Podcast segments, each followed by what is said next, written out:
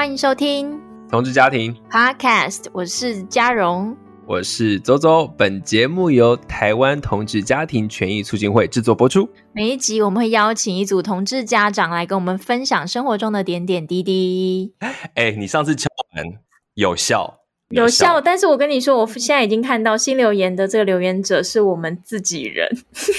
哦，真的啊？哎，你你干嘛讲出来啊？我看我也不知道是自己人，是我们自己的家长，是不是？对，是我们自己的家长，还是我们的？棒啊！还是我们的来宾的太太，所以他是自己人，声援自己人。那很重要，这一定要的。我们还是来呃，照我们往例念出来啊。我们为小胡留言啊，标题想要小孩的心情，大家都一样。感谢嘉荣、周周和童佳慧一起直播这个节目，在听别的同志家庭分享他们的故事以及相处模式时，也可以让我们自己审视与伴侣及小孩的关系。拜托敲碗更新，哈哈哈，哈。被敲完了。其实有些呃家庭也是，因为大家平常带小孩实在太忙了吧。有些人家庭也是接受了我们的访问之后，他们也才是去听别的家庭的故事，也也都有这样的例子，对不对？或者是在受访的过程中，又重新醒思了一下自己的关系，突然发现，哎。我太太好可爱哦，哎，我先生好可爱哦，又再一次重温恋爱的感觉，重拾对于 婚姻的信心。哎，这对我也很重要哎，因为我觉得最近 要生养小孩，有时候弄一弄就觉得好烦哦。还没生养小孩就开始吵架了吗？我们等下也可以问我们的今天的来宾，因为他们是两位一起出席啊、哦。没错，欢迎今天的来宾 Albert 跟 James，欢迎。耶，Hey. 大家好，我是 James。呃，大家好，我是 Albert。哎，我们节目多久没有就是两个人一起出席？哎，这是不是有史以来第一次啊？哎，因为大部分的来宾都有一个人要去照顾小孩，所以我们来问一下 James 跟 Albert，就是他们今天呃来这边录音，可是他们已经宝宝已经回来台湾了嘛？就是也是透过代孕的方式，八个月，现在是谁在照顾？现在他自己在照顾自己。哇哦，八个月，应该是说他的作息其实很正常啦。那大部分就是八点洗澡，然后再喝一点点的奶，然后就开始睡，从九点开始睡。所以他现在是刚睡着。然后大概到十一二点会起来这样子。呃，也没有，他都没有他，他就是从晚上九点就睡，就是熟睡，然后会一直一觉到天亮，到早上的七点。天使宝宝，Oh my God！你们养到的是天使宝宝，这个会让这个节目另外一边的这些听众以为说，哈，原来生养小孩可以九点睡，然后隔天早上七点他才会醒来。绝对不是我，我跟你讲，我刚刚刚刚刚上完了童佳慧的这个育婴课程。那个老师说，一个婴儿可能有人是三个月，有人到四个月，甚至到八九个月都有，是两三个小时都可能会起来一次。所以我刚才听到觉得 amazing，amazing。呃，我们前三个月确实都蛮难熬的，就是回到台湾就刚好是第三个月，他第三个月才比较晚上能够睡过夜。前面两个月都是没有办法睡过夜的，所以我们也是就是晚上都要起来好几次。对，我们几乎都是清晨五六点才睡觉。哦，好，那我们刚才既然有一点线索了，我们还是要请 James 跟 Albert 好好来介绍一下你们的家庭，那我们把时间交给你们。好啊，呃，我们目前现在就是我们两个人，然后还有一个宝宝，就是叫做 Albert，呃，不，其实不是叫做。Andre，Albert 也是你的宝宝，OK，不要把你们平常的嗜好说出来。Uh, OK，kind of，kind of，就是呃，现在现在 Andre 八个月嘛，然后就是我们现在是三口之家，这、就是我们目前的、okay. 的家庭这样子。你们自己带哦？呃，其实我们在呃，就是去美国代孕之前，我们就有讨论。清楚说，我们之后有了小孩，我们要用什么样的方式来照顾他、育养他？那其实我们有蛮多身边的同事朋友，他们都是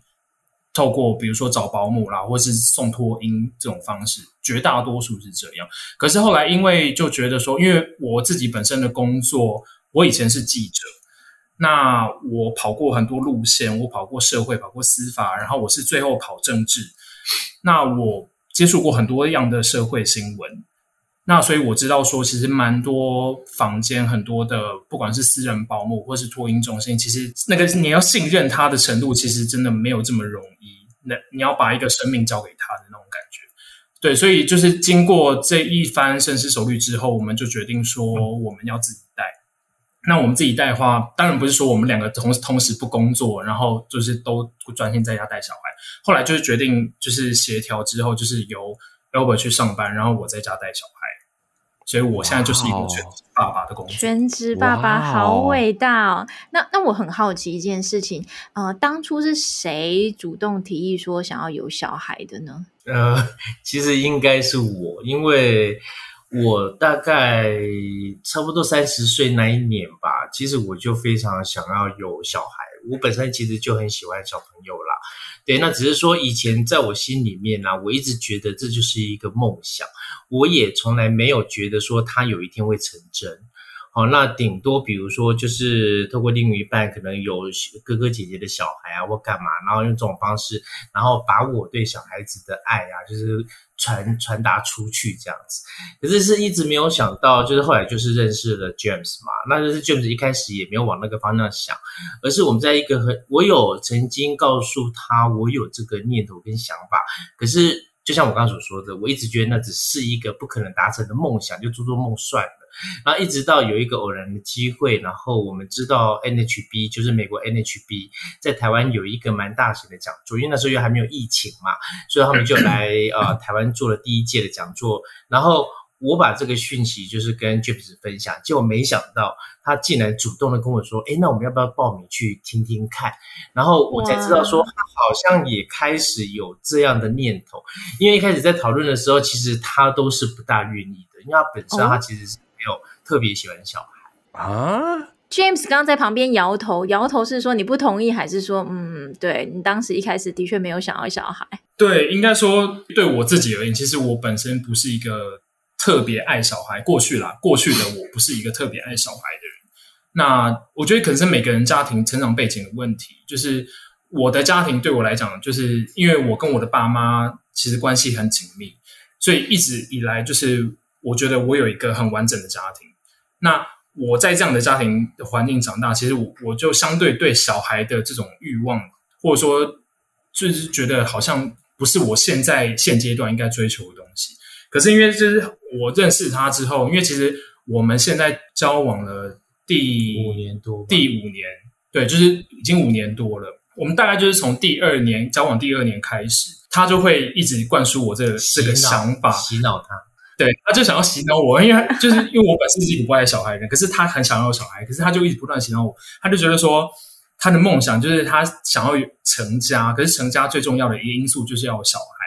那他就会给我一个这样的很明确的目标，然后他就会常常就是有有点有点 push 我，又有一点洗脑我，就觉得说，OK，如果我们两个要继续这样走下去，那。你就是要往这个目标前进。如果我们没有往这个目标前进，然后如果你有其他的目标，那我们可能就要分道扬镳。哇哦！哦，讲的这么明白就对了。因为我们前几集的确也是有家长他在跟伴侣交往的时候，最后他是自己单身猴子嘛，他自己生了这个小孩，那就是因为他跟他伴侣这个东西谈不拢，想要有小孩子。你 Albert，你真的也是蛮……你用了什么方法？赶快分享给我们这个听众。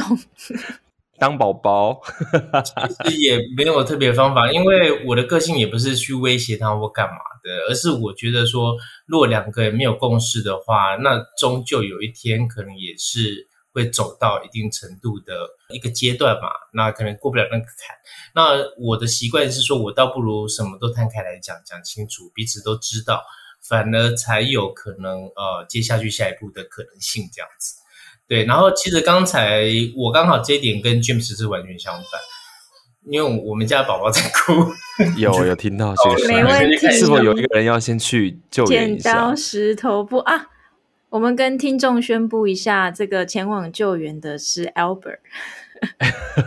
因为可能平常因为早上都是那个 James 在带，我不知道你们是不是有这个分工，有吗？现在有这个分工吗？呃，我我们分工其实蛮明确的，就是有些工作就是。这个就是他的工作，那有些工作就是我的工作，就我们都有讲好。比如说，呃，他负责洗澡，帮小孩洗澡，然后我就是负责帮小孩，就是他从浴室出来，我就要把他接出来，然后帮他擦澡，帮他擦乳液，嗯，嗯，然后帮他泡最后的睡前奶，就是这些细部的动作，然后他可能他他就负责喂睡前奶，然后喂完之后就看哪一个人可以把他抱上床去哄睡。哦我听得出来这是一个轮流，就是说每一个时段前面那个时段谁，然后接下来接手的是另外一个人，然后再下一段就是等一下才不到。三十秒的时间，Albert 已经回来了，小朋友又被你哄睡了。因为小孩子他有分离焦虑症，他如果睡得迷迷糊糊，发现他身边都没有人，然后他就会发出一些声音，想引起注意。可是通常这时候，你只要给他一个熟悉的声音，然后拍拍他，抱抱他，他很快又睡过去。嗯，就要安抚他一下，这样。看到的好像是一对合作无间的这个同志爸爸组合，哎，我跟你讲，我们要先恭喜他们梦想成真，真的，因为真的是不容易。你看这个几年前的这个梦想，现在进，单进入了每天这个育儿的日常当中。但你们就是 Albert 梦想成真了，然后 James 也在这个。梦想里面其实是让很多人，我觉得我看了，我觉得非常的羡慕，羡慕恭喜你们！真的，哎，我也很好奇一件事情，就是说，哎，听起来这个呃，Albert 很顺利的把 James 说服了，然后你们去参加了这个 MHB，然后在代孕的过程呢，也是这么的顺利吗？应该说，我们算是我们算执行率很高的一对，因为我记得 MHB 是第一次来台湾是二零一九年的时候。那我们那我们就是那一年去听了 MHB，然后同一年的四月，我记得好像是一月还二月他们来嘛，嗯，然后同一年的四月，等于就是说听完之后我们就就去美国了，哇对，就是那一二零一九年的四月，然后我们就去美国，嗯、然后去就是我们选定的诊所，然后在那边就是确定一切都 OK，然后就在那边做流经，然后在那边做抽血，就是一些前置作业，对。那都做了之后，就开始后续的一些一些过程，这样子。所以，我我们算是就是就是效率很高，就是我们听完之后就决定，就是赶快讨论，然后看选定哪一家，那隔几个月就直接去了，这样子。但其实我们听众听了这几集下来，其实也知道，不管是男女同志，如果是选用代孕的这个方式，它还是会有很多不确定的因素嘛。好，二零一九年四月，一般代孕流程可能跑两年。但是你们是最近接到宝宝，所以其实你们花了比较长的一段时间，对不对？对对对，我们呃，total 大概三年。但是、嗯、呃，我觉得这个有蛮重要的原因，是因为说，其实每一个人的状况都不太一定。有些人可能很顺利，他可能每一个过程都都很顺利，然后就这样进行下去。那其实这样 total 算下来的，可能大概一年半多就就可以顺利有小孩回来了。可是因为我们其实坦白讲，我们整个过程其实都非常的不顺。对，我我可以举例，就说我们从二零一九年四月那时候去，然后呃后来回来台湾，因为去那边大概一个多礼拜、两个礼拜吧，然后反正就回来台湾之后，就开始第一步骤就是先选选捐卵者，然后在挑选捐卵者的时候，其实我们就。呃，光是我们现在这个小孩就选了三个捐卵者，那前面会有两个捐卵者的出现，原因是因为说第一个捐卵者他当时的取卵状况非常不理想，嗯哼，因为他本身没有捐过卵，所以等于就是说第一个捐卵者他最后取卵状况不理想，然后医生就建议说不要用第一个，让我们赶快再找下一个，所以后来我们就找了第二个之后呢，OK，他前面的状况都很 OK，然后最后取卵状况也很好。然后最后成熟胚胎也都做出来了，当时做出来成熟胚胎总共有八颗，然后后来我们就同步也找了第一个代母，那那时候找了第一个代母，然后后来就植入了，可是植入大概怀呃就是代母她有顺利的怀孕，然后怀孕大概到五个月的时间，就后来去做高层次超音波，就发生说呃那个胚胎有严重的畸形，哇。所以我们后来就被迫接受这个事实，拿掉了。那当然，在那个过程当中，其实我们非常的难过，因为毕竟这是我们等了很久，然后也花了很多的时间、金钱等等。那后来，因为一直要面临这样的要不要拿掉这个问题，其实我们问了非常多的人，然后也问了就是帮他植入的那个医生。就说有没有什么办法可以补救？那时候也有讲说，哦，美国现在当时说，美国有一个在那时候有一个手术，就是说可以在他还没有生出来前，就在子宫里面做手术。嗯，我我补充一下好了，啊，因为其实呢，呃，这一切对我们来讲啊，算是非常的晴天霹雳，因为就嗯一开始呢，其实呃。这个胚胎是我们做第一次的植入，然后植入呢也很成功的怀孕了。那对我们来讲，其实都非常的高兴，因为感觉好像前面都蛮顺利的。对。然后呢，后来戴母她也慢慢怀孕，怀孕的过程之中，我们也觉得都很顺利。然后每次去产检也都非常的 OK，非常的健康，没有什么问题。然后后来胎心一呢也都很强壮，然后我们都。期待宝宝啊即将到来，然后一直到五个多月的时候啊，突然有一天 哦，就是美国那边就来个讯息，然后他们来讯息其实是我们迷糊刚才睡醒的那个时差的时候嘛。一开始我还以为说，哎，会不会是一个玩笑，或者做梦？可是没有想到，其实就是真的。然后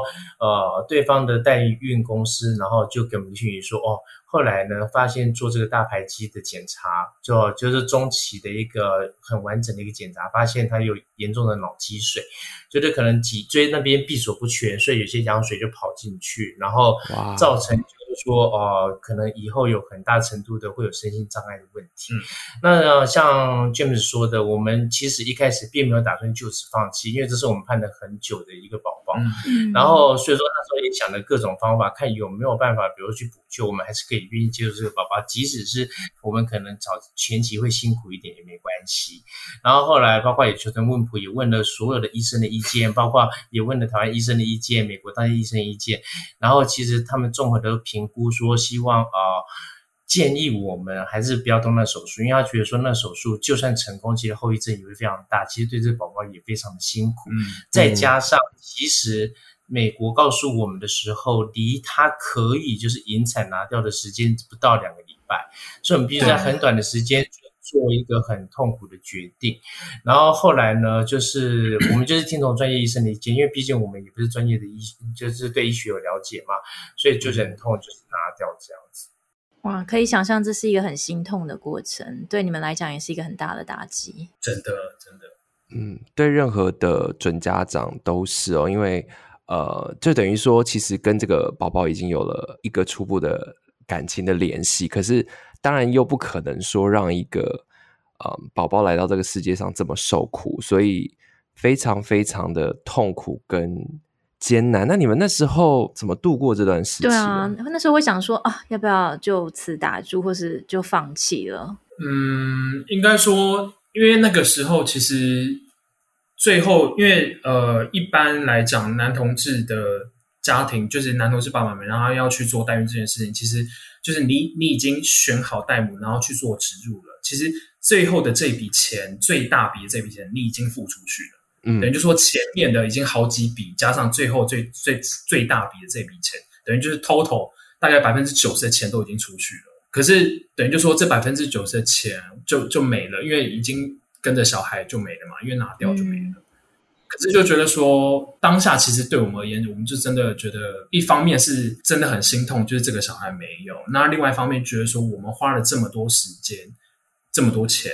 我们不想要这样子，就真的两手空空。嗯嗯，就是经济因素确实是一个很大的压力了。然后，可是就像 James 所说的，我们就是盘点我们现在的状况嘛，然后到底是要继续做，然后抱着一个希望，然后再。试试看，还是说其实就此打住，然后留住胚胎，然后过一阵子再说。其实那时候的确是有这样子的一个考虑。可是考虑了很久之后啊，再加上那个时候诊所啊，因为我们曾经遇遇到的那个代孕公司，他后来其实处理的态度，我是觉得非常的不负责任啦。而且包括比如说，为什么就突然之间啊、告诉我们这个讯息，然后前面都说非常好，然后两个礼拜又要我们立刻做决定，不做决定就表示说不能拿掉了或什么样的，啊、等于说有点是半呃半逼迫我们，然后后来又不肯有一个妥善的收尾。其实那时候我们是有点灰心。不过，就在我们很灰心的时候，我们也不断的想要跟诊所的医生，就是帮我们做植入跟做胚胎的医生，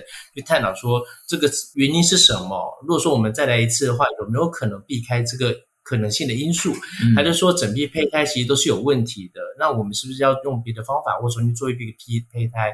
那其实就像我刚刚所说的，我们都不是专业的医学背景，所以说我们只能够选择我要不要信任这个医生。后来我们决定，我们全然的信任这个医生。所以说他在他的建议跟评估之下，我们也盘点了我们的经济状况之下，我们就愿意再做第二次的尝试。所以说也因此才有了 Andre 这样子。所以你们找了第三个呃捐卵者，捐卵者就因为刚才讲前面一批的这个胚胎可能都还是有它可能有的问题。我们担心，可是医生是说，呃，据他评估，他不敢说的很明白啦。可是很有可能就是有可能是呃，代母比如说叶酸摄取不足，或者说什么样的，就是怀孕过程当中的营养摄取。然后他专业的判断，他觉得那批胚胎是没有问题。可是其实对我们来讲是有一个阴影在嘛，所以我们仔细考虑之后，我们还是呃选择做。第第三批胚胎，嗯，对，因为那时候其实有有问了蛮多人，然后也有大概查了一下，说会发生这样的畸形的原因到底是什么？那其实医生不会给一个百分之百明确的一个一个病因，就比如说像好像我们生什么病，然后医生可能跟你说，哦，你生病的原因可能是什么什么，可能有一千种原因。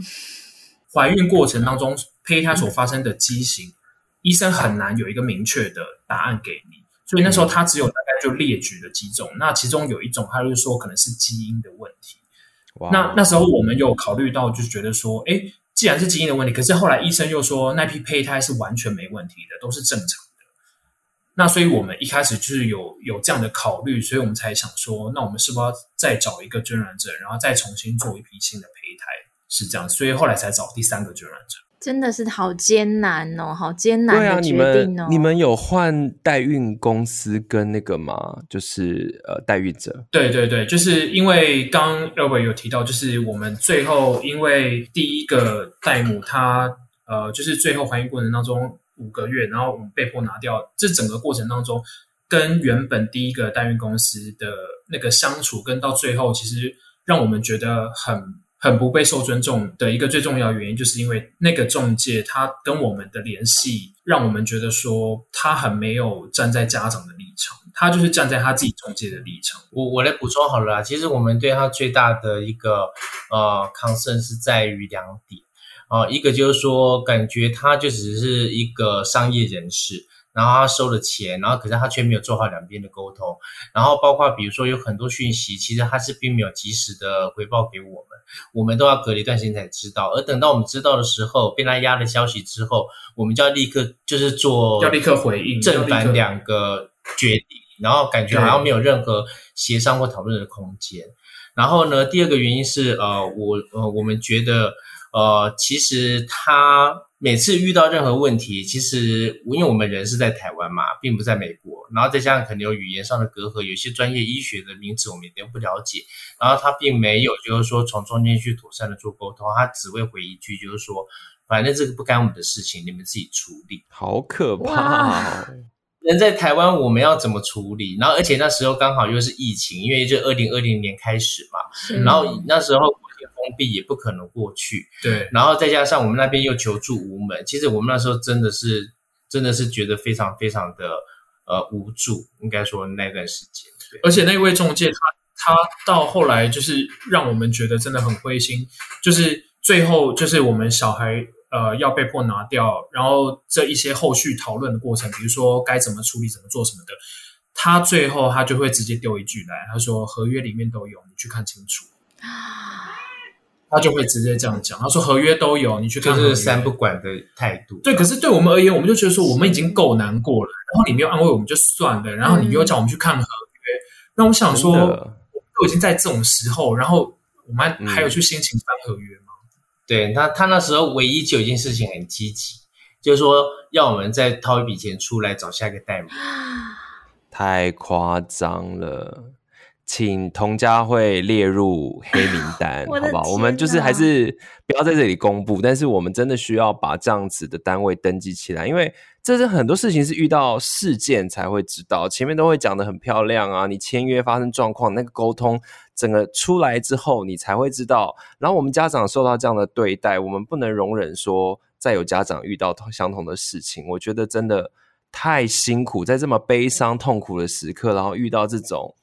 好像是这种冷血无情的对待，我真的是觉得无法想象，无法想象。嗯，没错，而且这个过程中，我觉得他其实呃，应该是说他提供的一种信任关系，到后期已经是完全破裂了，已经回到就是说啊，合约上面就是这样子做，那你们自己去看合约吧。因为其实在这代孕的历程中，我相信有收听我们的这 podcast 的这个朋友都一定可以感觉出来，嗯、这过程中有非常多曲折。起伏不确定，然后甚至有点担心，有时候是依靠着人跟人之间的这个信赖关系才能够度过的。那这个过程中，当然很多给代孕者的支持之外，其实也有很多支持是必须要是给这些准家长的。所以啊，真的好遗憾你们遇到了这些事情。幸好现在 已经有了这个宝宝，而且宝宝还。哦，安安稳稳的睡在这个房间里面。对，那所以后来在这个这么大的一个事件之后，你们重新的啊、把东西事件整理好，重新找，当然应该也投入了非常大量的金钱，因为你看这个每一个捐卵者的费用、营养费的也好，然后更不用说这个前一个呃这个代理孕母她怀孕五个月的费用，其实都就像你讲的哦，几乎是。百分之九十，那个好几百万都已经喷出去了，它很可怕。因为你知道那个东西是，它不是说哦，好像你房子四五百万、六七百万，然后你的房贷每个月分，它、嗯、那个现金要一直拿出去，哎，那个压力有有多大？真的是你们怎么撑得过来？嗯，应该说我们那时候就是像刚刚前面有提到，就是我们最后。就是做完那个他呃人工引产，然后最后结束，然后我们也确定说 OK 不会再继续跟这家代孕公司合作，然后我们要开始好好思考我们要不要继续。然后我们在沟通的过，就是我们两个在沟通过程当中就一直在想说我们的目标是什么？我们既然我们的目标想要有一个完整的家庭，想要有小孩，这个是我们很明确有小孩，所以我们也会思考说，虽然真真的经济压力这件事情。也真的困扰我们很很久，所以我们后来也是隔了一段时间，然后我们才找下一家，就是我们原本的医生，然后请医生推荐我们，再找下一家的代孕公司，然后跟下一家第二家代孕公司聊聊过了之后，才觉得说他让我们又重新建立了那个信任感，就觉得说，哎，这个代孕公司的这个中介真的确实好像我们能够。依靠他，因为毕竟我们人在台湾，我们人不在美美国，很多事情就必须要请他去处理。那经过一段时间跟他聊过之后，他帮我们找了代母。那我们又跟第二个代母就聊了一下，然后就觉得说，哎，好像可以。所以后来又等于就说第三个捐卵者的胚胎重新做好之后，那就植入到第二个代母体。不过这我也补充说明一下好了，因为的确啊，后来发生的事情是我们始料未及，而且也不在我们的计划名单里面。好，就是我们一开始去听那个讲座跟所得到的讯息啊，都是说，呃，其实一般来讲，就是说从无到有的一个呃，就是代孕，然后带回一个宝宝。的成本大概是十五万美金到二十万美金之间，所以我们那时候给自己列的一个上限，顶多就是二十万。比如说你要特别找，比如说亚洲的呃。捐卵者，或者说你可能要在一些比较大洲或者加州，像这样子的一个代母，相对的费用比较高，所以一路走下来，顶多顶多可能就不会超过二十万。所以我们心里其实是有这个底线在的。可是真的没有想到，其实医学这种事情啊，是并没有百分百的保证，跟每个人的状况真的都不一样，也有一路顺风的，也有像我们这样子比较波折坎坷的。所以说，我们就是把这些多余的成本啊，就是说。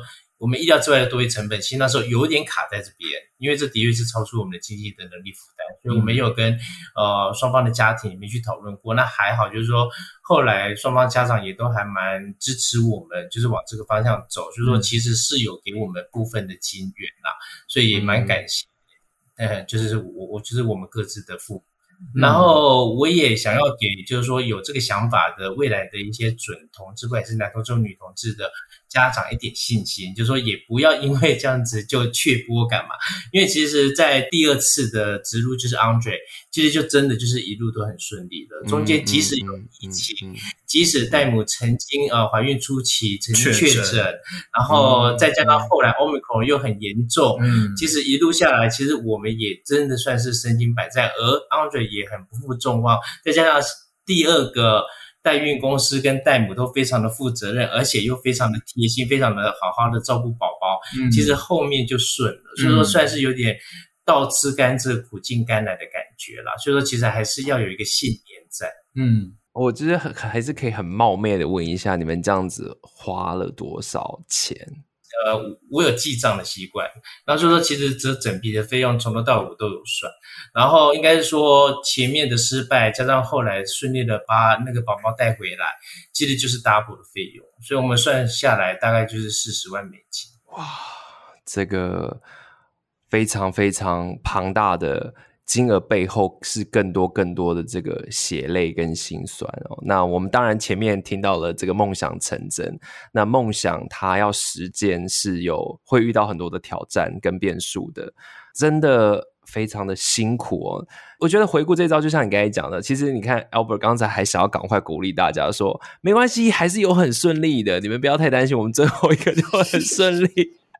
但是，我觉得男同志在代孕过程当中，一直会有的两种心情：一方面，你必须要保持乐观；可是，一方面，你要帮最坏的情况做准备。他这有点，虽然说听起来有点矛盾，可是你既不能过度乐观，也不能只一直想坏的事情。因为你过度乐观，你就会你的东西资源可能就会不足嘛。你做到一半，你就想说啊，你这个东西没有，那个东西没有。然后呢，你太坏了，你其实会撑不下去，因为你烦恼太多，然后整天都睡不着。那你还要当家长，这个。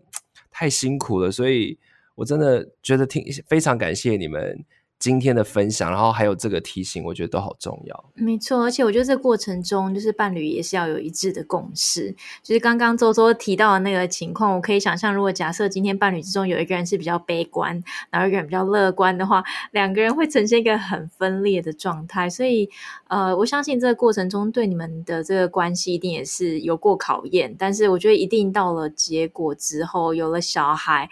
哇，回头看。您觉得说哇，幸好当时我们有坚持下来，或者是说很庆幸今天可以走到这一步，嗯、跟我们分享一下，真的成为爸爸之后，你们的心情跟你们在生活上有什么样的改变吗？这一切有跟原本想的一样吗？其实我先讲好了，其实坦白说了，因为这一直是在我脑海里面的一个愿景嘛，所以坦白说啊，跟我想象中是蛮蛮符合。然后，可是唯一让我想不到的点啊，其实是 James。为什么？因为我也说了嘛，一开始其实我们刚刚认识的初期的时候，感觉上是我比较想要有小孩，然后他是可有可无，比较是一个中性的一个态度。然后结果没想到，就是在我们遇到挫折的时候，像刚刚所提到，比如说怀孕过程的挫折或干嘛，其实我一度想放弃的时候，都是 James 鼓励我继续下去。哦，反正是他跳出来让我觉得说，哎。怎么觉得他的个性跟想法有这么大的不同？一直到宝宝出生，然后他现在成为全职爸爸，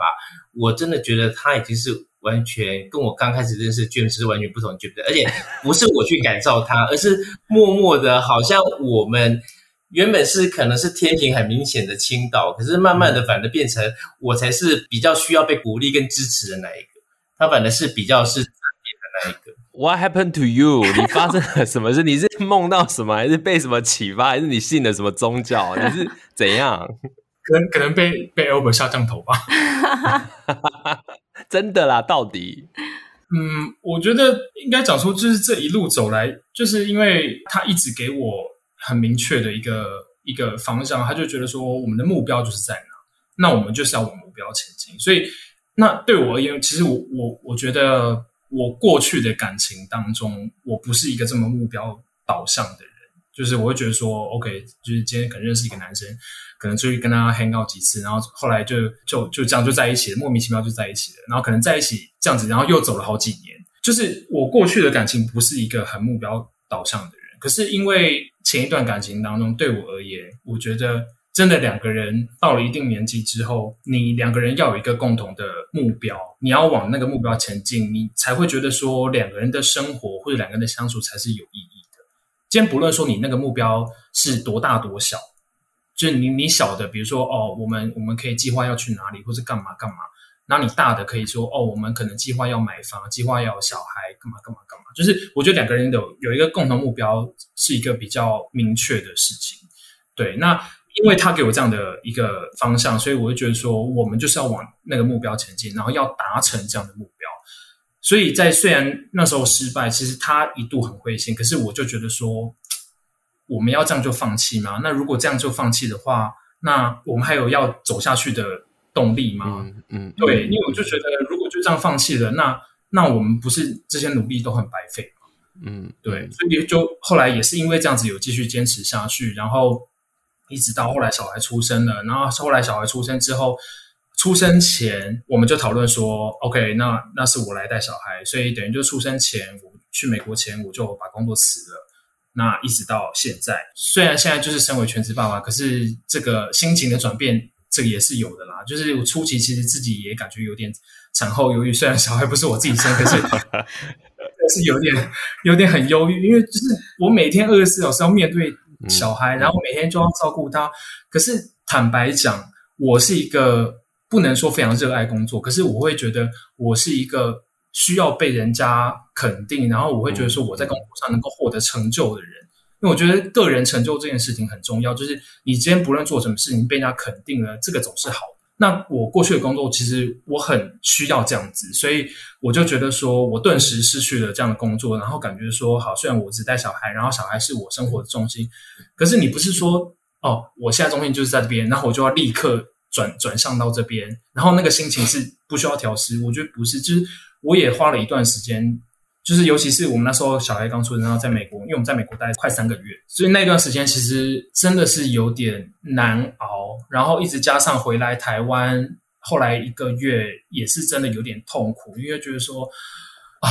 为什么要就这样不工作，然后就这样每天在家带小孩？所以从此以后要变成黄脸婆了吗？我自己也不想变成这样啊。就是我过去也有自己美好的生活，也有美好的生活。你也是对啊，就是晚上这夜生活多精彩，我为什么要去舍弃那些夜生活？然后反而每天都在家里，然后就这样子。对啊，就是可是后来就觉得说，因为我也有跟他讨论这这这些事情，就觉得说。这个就是讨论，那是抱怨，这很重要。一方面抱怨，然后另外一方面，我也希望他能够给我一些 feedback，让我能够自己好好思考这件事情。但是我觉得他给我一点，就是他就觉得说，这个是你选择的啊，那既你既然选择这条路，那你就要好好走下去啊。嗯，那我后来自己也想，的确是因为我们的确是我们想要有小孩，然后。当时也是我鼓励他，然后让让要他不要放弃，我们才有现在的 Andre。那既然这个都是我们选择的道路，那我就必必须一定要好好的走啊！我不能说哦，我就这样就放弃了，然后把小孩子可能丢给我爸妈或丢给他他爸妈之类的，就觉得这样子就很不负责任了啊。这集的标题就是献给你的，从不想要有小孩到全职爸爸，这个真的是有点。天差地别，而且在几年内，诶，他不是说让你十年、二十年酝酿一下，他是让你瞬间有一个蛮大的转变。其实，所以其实你的抗压或适应度，然后还有，当然在这一切的这个磨磨练之外，我觉得那个对于爱的这种坚定程度，你一定也要有这么爱这个人嘛，不然的话，这些东西都可以说，那就算了，那我不要，那我就是。好，我也因为你你说嘛，你之前也可能就觉得说啊，那现在这个我觉得不适合了，我可能就要慢慢的离开。可是你没有嘛，你选择留在这里，你选择为了这个家努力，非常的了不起，非常的了不起。而且我相信当时 James 的那一段抱怨挂号。一定也是有意义的。虽然这个 Albert 表面上说，哎、嗯，这是你选的啊，但是我相信你这个也是给他了一记这个当头棒喝，就是我是一个需要被肯定的全职爸爸，我需要一段来自成年人的肯定。嗯、所以我相信这个过程中，你们伴侣关系也是在磨合，也是在调整。我觉得刚刚那一段。那个 James 的告白简直说尽了这个全世界全职爸爸、全职妈妈的心情。这种，呃，这是我要的，这是我选的。可是当我的人生突然之间瞬间转变成这样子的时候，美梦成真的那一天，我的确也需要一些时间来调试、来适应，然后需要有人来提醒我一下，我当初为什么做了这一个决定。所以，真是一段不容易。嗯、所以。听了很多这个关于伴侣关系，我接下来要问一个大家也是很好奇的问题，就是那你们的原生家庭呢？他们的反应如何？当他们听说你们投入了这么多心力，想要有小孩的时候，他们鼓励还是他们反对，还是他们有不同的想法呢？刚才讲有金源嘛，那应该是非常支持才对啊。嗯，应该是说有分阶段啦。呃，我先讲我的部分哈，因为我的部分比较正向。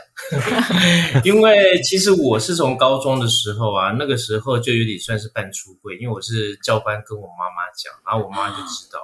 对，然后可是其实我并没有所谓的任何的家庭革命，有一方面也是因为我从小个性就比较独来独往嘛，然后我妈也管不动我，然后再加上其实我妈某种程度来讲，她也是蛮开明的一个妈妈，所以一直以来我也没有遇到什么样的困难，或者是阻挠，或者家里的压力，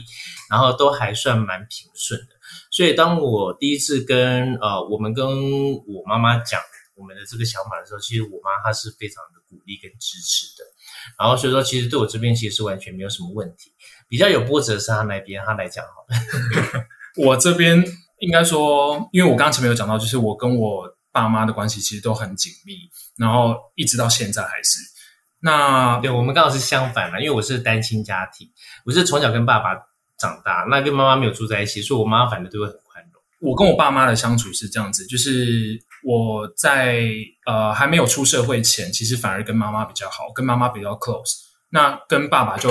比较有距离。那我妈她是一个就是有护理师背景的公务员，然后我爸爸就是一般的就是上班族。那我爸妈现在都已经退休了。然后我的出柜的过程是我高中，我还记得是我高三那一年吧。我不是高三那一年出柜，但是我是高三那一年被我妈发现。那我妈会发现，是因为说那时候，因为那时候还没有智慧型手机，然后家里就是只有一台公用电脑。那公用电脑其实大部分是我妈在用。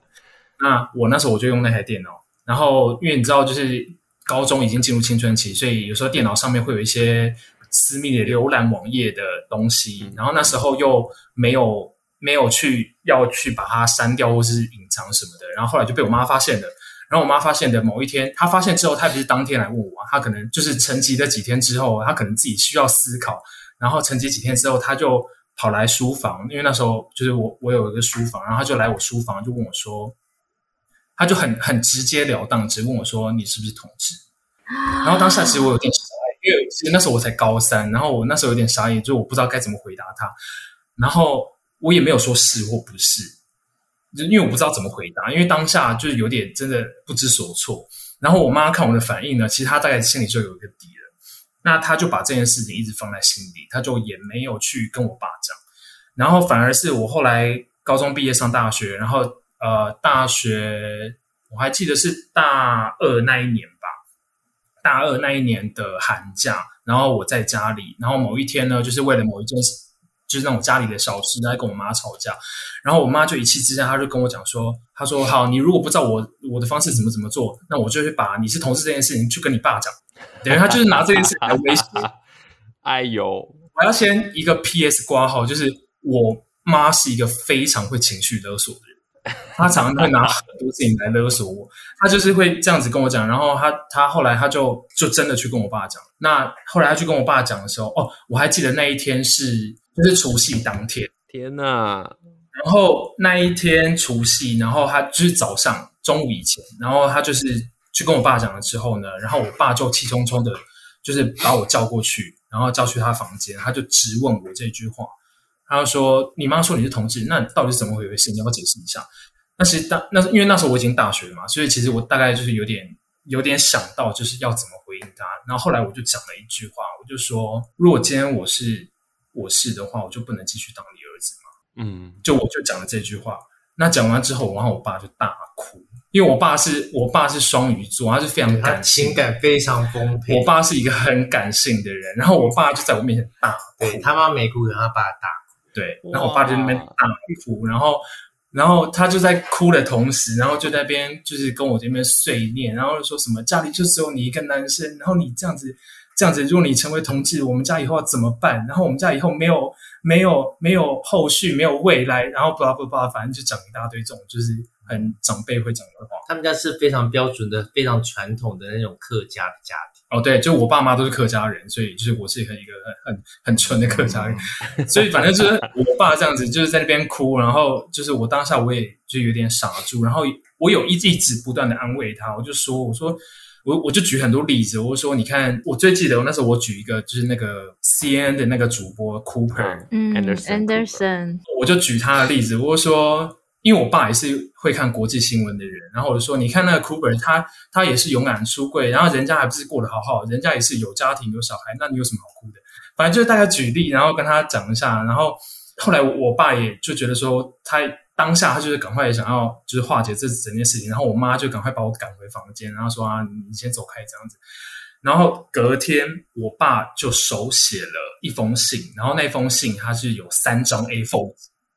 就是他手写的那个三张纸给我，然后就放在我房间。然后我隔天我就打开来看了一下，然后其实大概内容其实就是我今天是他儿子，所以他会选择相信我，然后他不会再过问我感情的事情。对，这个就是我出柜的过程。然后这个那时候是我大大一还大二那一年吧。对，然后一直到后来，其实我跟我爸妈就我就很少主动跟他们谈感情的事情。然后一直直到就是后来认识他，对对对，就是认识他之后，然后后来因为我因为工作关系，所以我就搬出了家里，然后搬来台北，因为我我家不在台北，然后后来我就搬来台北，然后反正就工作，然后后来就是我安排了一顿饭局，就是安排他跟我爸妈见面，嗯、好紧张哦，天哪，我好紧张。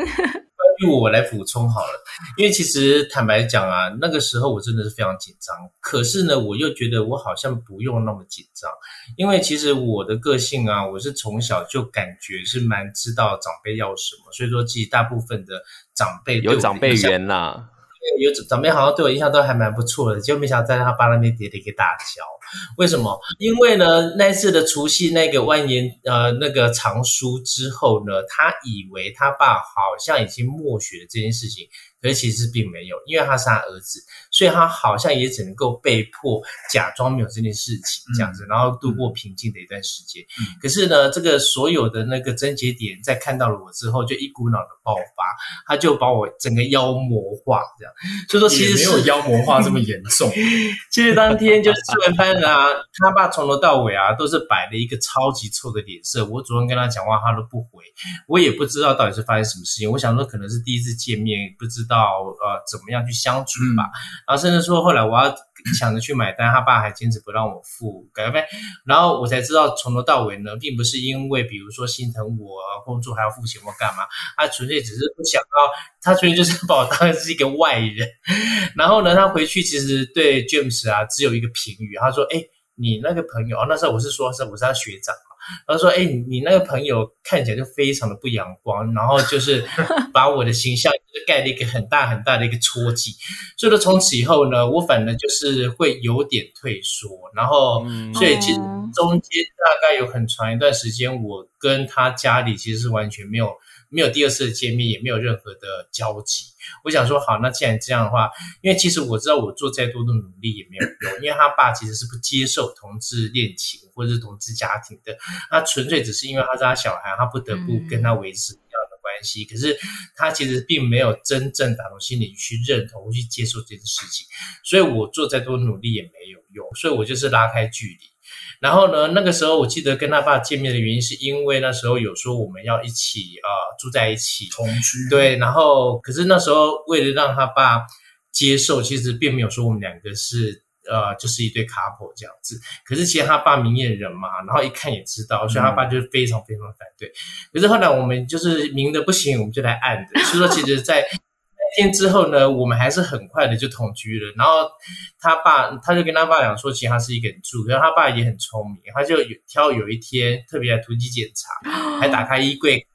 其实他大概也就心知肚明，打开衣柜每一格每一格都打开来看。对，可是因为木木已成舟嘛，所以他也不能怎么样，所以他就假装没这件事情。然后默默又过了几年，一直到什么时候他才要逼他正视这件事情？就是我们决定要组成家庭、有小孩的时候。然后这个时候，反正他爸可能也是觉得说，好像要他娶一个女生结婚，去结婚生子这条路行不通，于是就退而求其次说：“哎，那也不错。那如果说能够呃有下一代，然后看我们两个这几年相处。”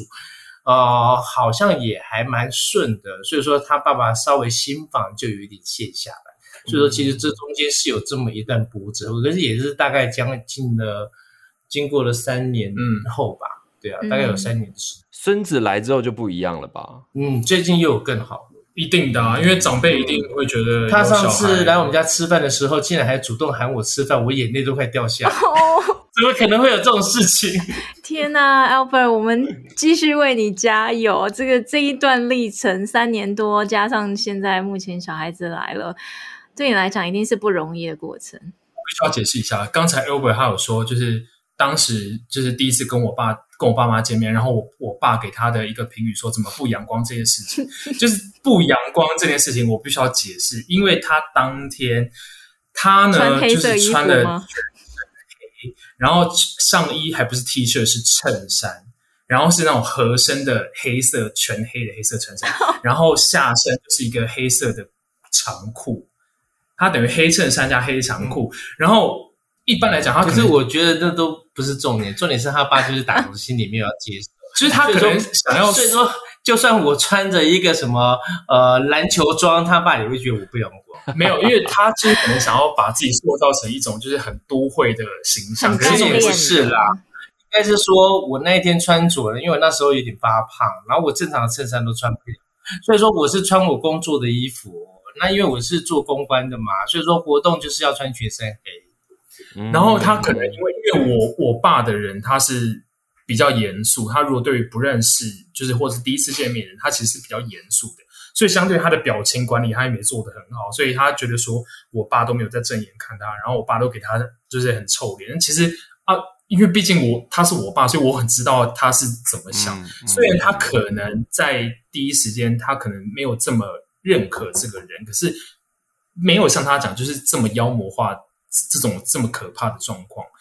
我们听得出来，这个中间的过程中呢，这个要扮演一个润滑剂，也是一件不容易的事情。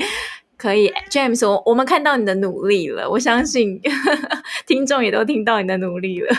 其实就是渐入佳境，我觉得渐入佳境，而且是越来越好。那这种家长的跟家长相处，它一定是一个很长期的 issue 嘛。那我觉得家长也会看，就像刚才 Albert 讲说，嗯、那他爸也会看嘛，看我们相处的怎么样嘛，看我对他好不好嘛。那我们现在又共组了一个家庭，所以不是开玩笑的，不是随便玩一玩的。我觉得这对于很多家长来讲。其实家长最后都希望子女的身边有一个人可以陪伴，然后呢，有呃一个家，温暖的家。所以其实我觉得，尤其像你爸这么感性的人，他搞不好哪一天，等下他又情绪来了，又来一个万言书啊，接受 Albert 这样子，会不会？我相信那一天他在家里喊你要吃饭，我觉得他一定也是鼓足了一个很大的勇气。对，对，嗯，对，因为其实我们有一直也不是说 push 他，就是。我们有一直用一些各种方式，希望他，因为呃，对我妈而言，因为我妈是最早知道，就是我是同志这个身份嘛，就我高中她就知道，所以其实我对我妈而言，她反而是比较能够相对比较 open mind 一点，她比较能够接受他。那可是对我爸而言，因为毕竟他会觉得说，就是以他们那种传统客家观念，所以就是一路走来，我们用很多方式去想办法说服他，然后包含就是我们要去做代孕这件事情也是。呃，其实这件事情去说服我爸这件事情，我那时候比较怎么讲意外，因为我原本当下我的心情是觉得说，哦，这可能又是一个常年抗战，我需要花很久时间来说服他，因为毕竟就像当时然后他跟我爸第一次见面那样，就是他可能觉得哦，就是我爸没有给他好脸色看，所以他需要花很多时间来证明说他跟我是是是对的这样子，所以其实那时候我也花了很多时间做好了准备，然后去。去跟我爸讲，对，然后后来第一次沟通的结果就让我蛮意外，就我爸也很欣然接受，他说 OK 啊，就是你们如果确定好，那如果也都有正确的资讯、正确的管道、合法的管道，那那就去尝试。嗯，对，其实这中间有一个小插曲了，就是他这次跟他爸提的时候啊，其实他妈大概也就知道了我们这个想法，所以他妈妈有枕边细语。有偷偷的先跟他爸讨论了一下这件事情，对，然后所以说其实他正式去沟通的时候就还算蛮顺。嗯，妈妈的助攻角色也是很重要的。嗯，对啊，对啊，而且你看，就是现在这样，一定是你看前面这样讲了那么多不同的挑战嘛，啊，出柜啊，然后呢，到这个自己心情的转变等等，那看起来都是非常非常的有效，也很好的，因为两个人还想要生第二个嘛，对不对？嗯，其实我们一开始就是定这个目标啦，所以说那因为我是那个。就像他说的嘛，他可能认识我以后才发现，原来这个世界上有人的人生是比较目标导向。因为我是摩羯座，我都会设定一个中程目标，一个长程目标。那我们一直的目标，其实决定做代孕，就是要有想两个宝宝，然后以免说一个宝宝感觉太孤单。然后，所以说现在还在朝这个方向努力啦。不过，的确现在因为疫情的关系，再加上现在有点求过于供，嗯、其实感觉比前一胎又更困难一点。不过我们还在努力当中。嗯嗯嗯，希望你们未来一切顺利。那我们在这个每一集的尾声，我们一定都要请这个我们的受访来宾啊，给我们目前正在考虑，诶，我到底要不要有小孩？诶，我到底应不应该跟这个现任的伴侣一起去有小孩？或者我伴侣不想有小孩怎么办？或者是他可能目前正在代孕的过程中，他经历了一些辛苦。我感觉我们今天的这个来宾可以有很多意见可以给大家，但是啊，如果真的要选一个。给准家长的建议，或者是一个你给他们的一些小小的意见的话，你们会给他们什么样的呃想法呢？我我先讲好了，因为我觉得呃，如果说是一开始有这个念头啊，包括我周边的朋友，其实我都会劝他们呐、啊，要想清楚。所谓的想清楚，是因为呢，其实这个小孩他是一个独立的个体，他不会是你的配件，也不是你的附属品。所以说，如果说你真的确定，或者说你。也不要讲确定啊，这世界上没有什么百分之百的事情，呃，而是说你有没有已经定下心，然后打算把你最好的，然后去呃提供给他这样的一个环境去生长。如果说你确定有，你也有这个想法，我觉得那就是拼着头去做吧，就不要考虑太多。可是，如果说还有一点点的疑虑，或者说你没有办法把握，说你能你能不能够割舍掉现在的有的一切，比如说包括自由啦，包括比如说呃充裕的一些经济，然后爱去哪去哪里，要去去去旅行啦等等的，我觉得只要有一点点的疑虑，我真的觉得就先暂缓。天哪，我有疑虑。哎，但是我觉得这个角度非常棒，因为刚刚 Albert 说的是，你愿不愿意跟孩子分享你最好的？你最好的可能是你的时间、嗯、你的自由、你的青春，嗯、你愿不愿意跟孩子分享这些？那 James 呢？我的话，我是比较站在，就是刚刚嘉荣有提到，就是可能给一些准家长，就是他现在正在进行中，或是他们考虑已经决定要，然后他们开始收集资料的这些家长们，就是我是给这些家长们的意见，就是说不要放弃。因为你已经下定决心了嘛，就是你要做这件事，或者说你正在进行中，就是你不论遇到再大的挫折跟困难，就是不要放弃，因为毕竟这机会真的是得来不易，就是我们很难，连医生都没办法给你一个百分之百的保证，就是说哦，我这次植入了，或者你花了多少钱，你就一定有一个小孩，真的不一定，医学没有百分之百，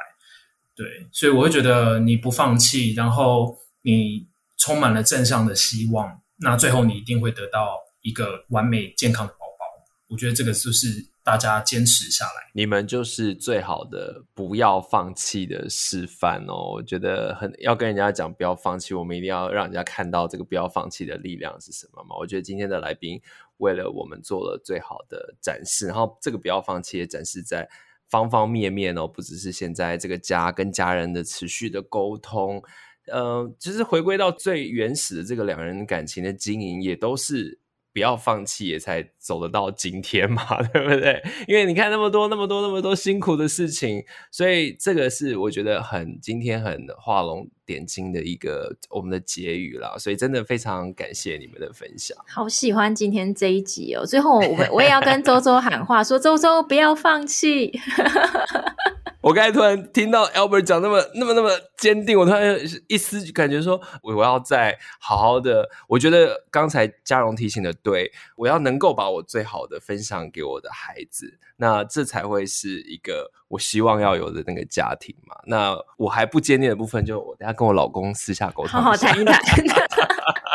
好好谈一谈，好好谈一谈。好，那我们今天呢，我们的节目就到这边告一个尾声。如果你有任何关于呃生养小孩的想法、困惑，你想找人一对一的聊一聊的话，都非常欢迎使用同家会的一对一的专线咨询服务。那如果你想要跟一群人聊一聊的话呢，也非常欢迎来参加同家会的聚会跟讲座。嗯，如果可以的话呢，你可以帮我们把这个 podcast 分享给你所有的朋友，也可以到啊、呃，如果是 Apple Podcast 可以留下五星，然后并且留言告诉我们你们的想法。那当然，如果你们有回馈要给每一集的我们访问的家长呢，我们也都可以帮你转达。没错啊，我们今天节目都到这边结束喽，拜拜，谢谢，谢谢 James，谢谢 Albert，谢谢你们，拜拜拜拜，拜拜。